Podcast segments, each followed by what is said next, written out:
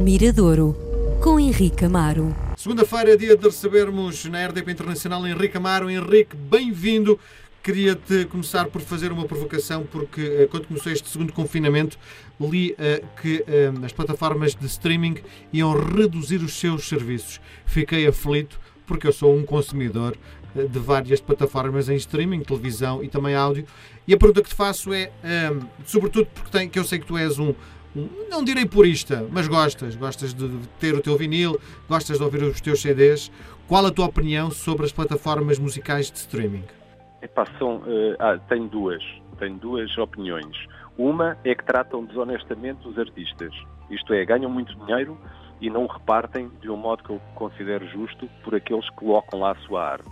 E sou cúmplice disso porque assino uma plataforma de streaming áudio. Uhum. Portanto, eu estou a pagar uma coisa e sei que estou a pagar o que eu estou a pagar, uma pequeniníssima percentagem é que vai é que vai para o artista. Portanto, os artistas estão a ser uh, roubados.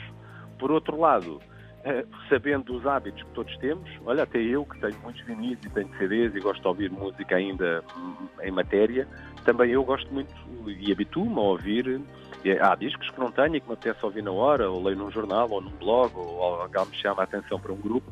E uma plataforma de streaming é realmente uma discoteca privada com milhões de canções e tu ouves na hora, seja um tema de 1950, seja um que saiu ontem. Portanto, por um lado, fico, fico hum, realmente revoltado com essa desonestidade que existe destas plataformas para com os artistas.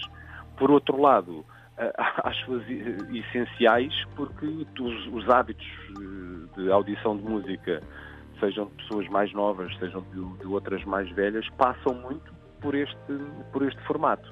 Portanto, até para um artista é terrível, porque ou alinha numa desonestidade que estão a fazer com ele, ou então fica quase que invisível, porque a pessoa depois chega lá ao não encontra, não Spotify, existe. ou à plataforma, ou não sei o quê, e não existe. É terrível para um músico. Portanto, quase que tem que ser o próprio artista é cúmplice com quem o está um, a, tratar, a tratar mal, não é? Sim. A tratar de um modo injusto. Portanto, essa é, é a minha opinião sobre isso. Agora que é Epá, acho, acho essencial. Acho, porque há discos até que eu vou ouvir, às vezes até posso não os adquirir. Há discos que eu gosto mesmo de ter. Mas há outros que quero apenas. Ainda ontem à noite estava a ouvir bandas sonoras do Brian Eno. Não, não é um disco que me apeteça ter, mas apeteceu-me a vir ontem à noite. Claro. E foi isso que eu estive a ouvir. Muito bem. Vamos olhar para a canção que traz hoje. Sim, olha, hoje, a semana passada, trouxe uma uh, Tracy Vandal, a escocesa, uh, que reside em Coimbra. Hoje trago um músico dos Açores, que viveu muitos anos na Dinamarca. E que não se chama Petencourt, não é? e que não é Petencourt. Mas no seu projeto anterior uh, trabalhou com um outro artista que se chama Medeiros. Portanto, Medeiros e Petencourt são, são assim... É o lobby açoriano. São, são, são assim dois apelidos fundamentais da música açoriana. O Pedro, eh, ele chama-se Pedro Lucas e agora este é o seu primeiro disco a solo eh, e agora eh, apresenta-se com o pseudónimo PS Lucas. O Pedro é, é, interessante, eu conheci o Pedro há 10 anos, quando ele estava na Dinamarca, e o que é que ele fez? Fez um disco em que foi fazer um bocado a Giacometti foi recolher alguma da tradição oral da música tradicional dos Açores e juntou-lhe alguma eletrónica, aquilo que o João Guardela fez no megafone. João Guardela que faleceu também por estes dias, há, fez por estes dias, creio que 11 ou 12 anos, portanto, mas a memória também continua presente. E o Pedro Lucas fez um pouco como ele, agarrou em gravações de campo, que existiam de tradição oral açoriana, juntou-lhe alguma eletrónica que ele tinha e fez um disco com um projeto que se chamava O Experimentar Na Me Incomoda. Portanto, o experimentar não, não, não me incomoda.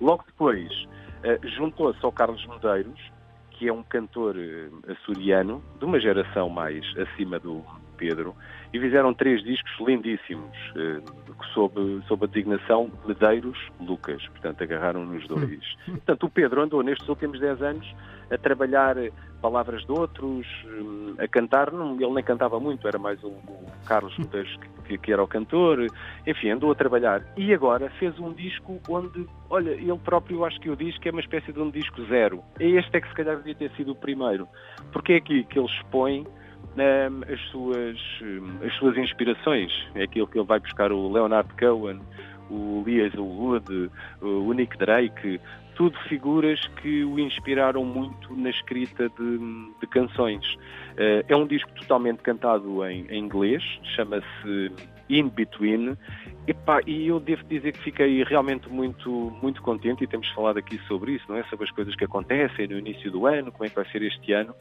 E ouvir um disco, estamos uh, nas primeiras semanas do ano, e ouvir um disco tão bom, tão, bom, tão, tão bonito, dá-nos esperança que realmente este ano, pelo menos do ponto de vista artístico, nos traga, traga música que, que nos cative e que nos alegre os, dias. Portanto, para mim era quase obrigatório. Gostando, gosto mesmo muito deste disco e acho que difícil que não chegue ao final do ano e não o coloque assim na lista de um dos dez meus discos favoritos. Dos meus, dos meus favoritos. Uhum. Portanto, Como é que chama a canção?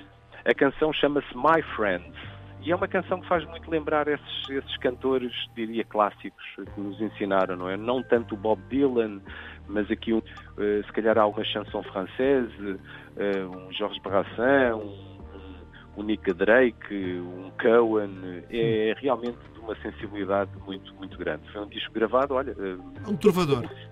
É, é, um trovador, diria, moderno. O PS Lucas com My Friends, hoje no Mirador.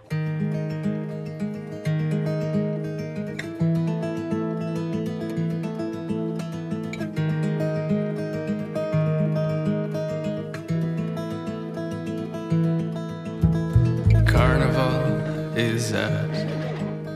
The masks are on. There's a world of colors and shows. The party was always longed for, cause they're bunch of patched hopers holding on to each other. They fall on every step so they can get back up again.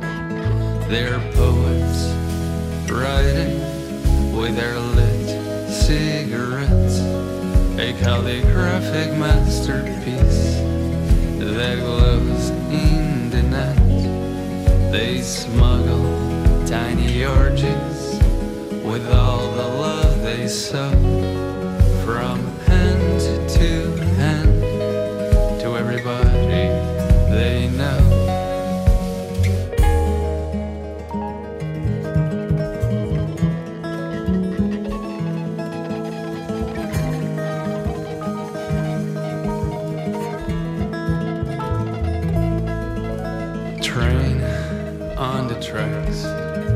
It seems it will always roll. The rails they will squeal and they will burn. Perhaps they'll even give a new turn, cause they're a keeping up with each other.